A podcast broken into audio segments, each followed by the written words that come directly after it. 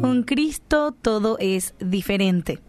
Efesios 2, 12 al 19 dice, en aquel tiempo estabais sin Cristo, alejados de la ciudadanía de Israel y ajenos a los pactos de la promesa, sin esperanza y sin Dios en el mundo.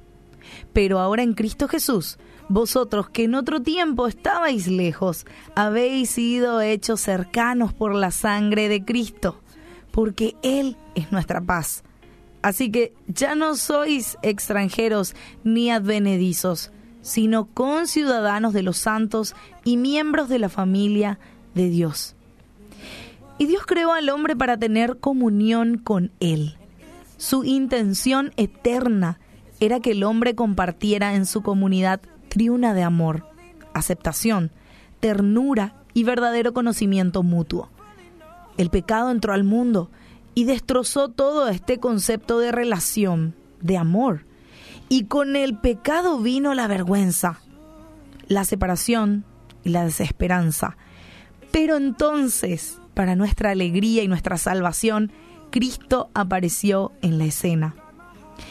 Pablo aborda la transformación personal que viene poder, por el poder de la cruz de Jesucristo en este texto, pero también habla de traer paz, y restauración a las relaciones interpersonales rotas, donde una vez te relacionaste con otros con hostilidad, con enojo, con temor, con separación y ansiedad, ahora vos podés caminar en reconciliación, en paz y en amor.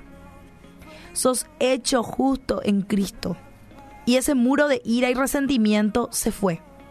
De ahora en adelante vas a caminar y podés hacerlo en amor, en paz, en aceptación, en libertad y en sanidad. Las palabras que dice la gente hacia vos aún pueden dolerte, pero vos ya no vas a levantar un muro de hostilidad como pudiste hacerlo en el pasado. Y la palabra de Dios lo aborda de esta manera.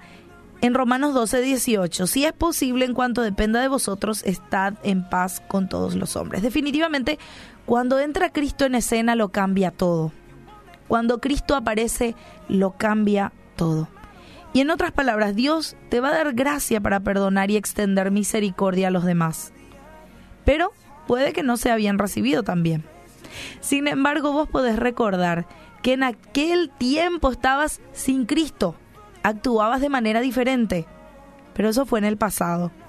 Ahora sos miembro de la familia de Dios y sos libre debido al sacrificio de Cristo. Y en este maravilloso lugar nuevo, ahora vos caminas del lado de Él.